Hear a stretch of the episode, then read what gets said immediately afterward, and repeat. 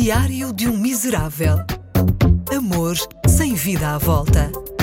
Diário de um Miserável. Um podcast exclusivo com Ricardo Coto. Hoje. Hoje. Estive em casa sozinho. E- não tinha nada para fazer. Quando estou em casa sozinho, sem nada para fazer, eu gosto de. Gosto de, de brincar. Pronto, não, não tenho que ter medo. Gosto de brincar comigo. Toda a gente o faz.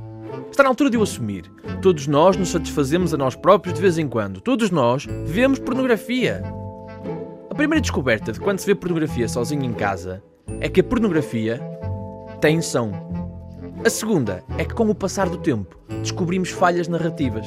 Sim, eu estou na fase em que, de tanta exposição à pornografia, já faço resenhas críticas e ensaios sobre as possibilidades narrativas. Se as horas de pornografia dessem pontos como no supermercado, eu já tinha feito dois faqueiros. Um para destros, outro para canhotos. Não consigo entender por que razão é que as profissões mais representadas na pornografia são o canalizador, o eletricista, o mecânico, o entregador de pizzas.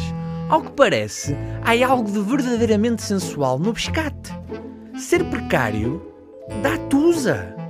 Não sei se é pelo descomprometimento. Ah, ele está comigo, mas podia estar com outro.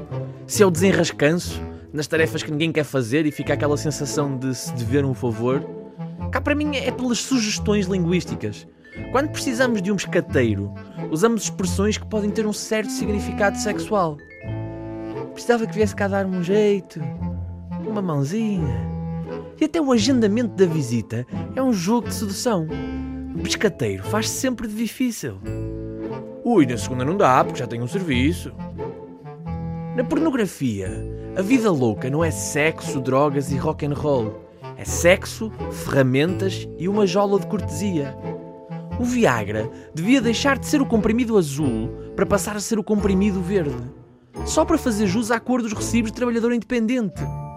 Ou, assim até numa versão mais maluca, deixe-se os recibos de lado e vai mesmo por debaixo da mesa. Já que a precariedade tem propriedades afrodisíacas e Portugal é um dos países menos produtivos da Europa, podíamos ver isto como uma possibilidade de negócio. Ao lado das categorias de MILF, interracial ou asiática, devíamos ter a pornografia precária portuguesa. Eu já tenho alguns diálogos pensados. Um seria na caixa do supermercado.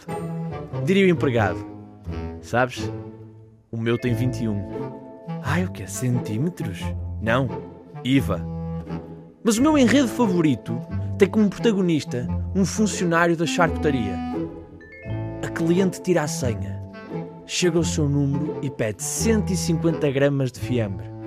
O funcionário não tem mais nada.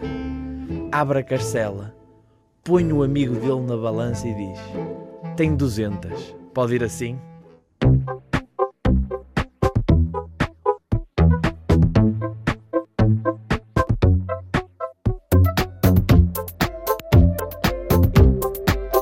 Diário de um Miserável. Um podcast exclusivo com Ricardo Coto.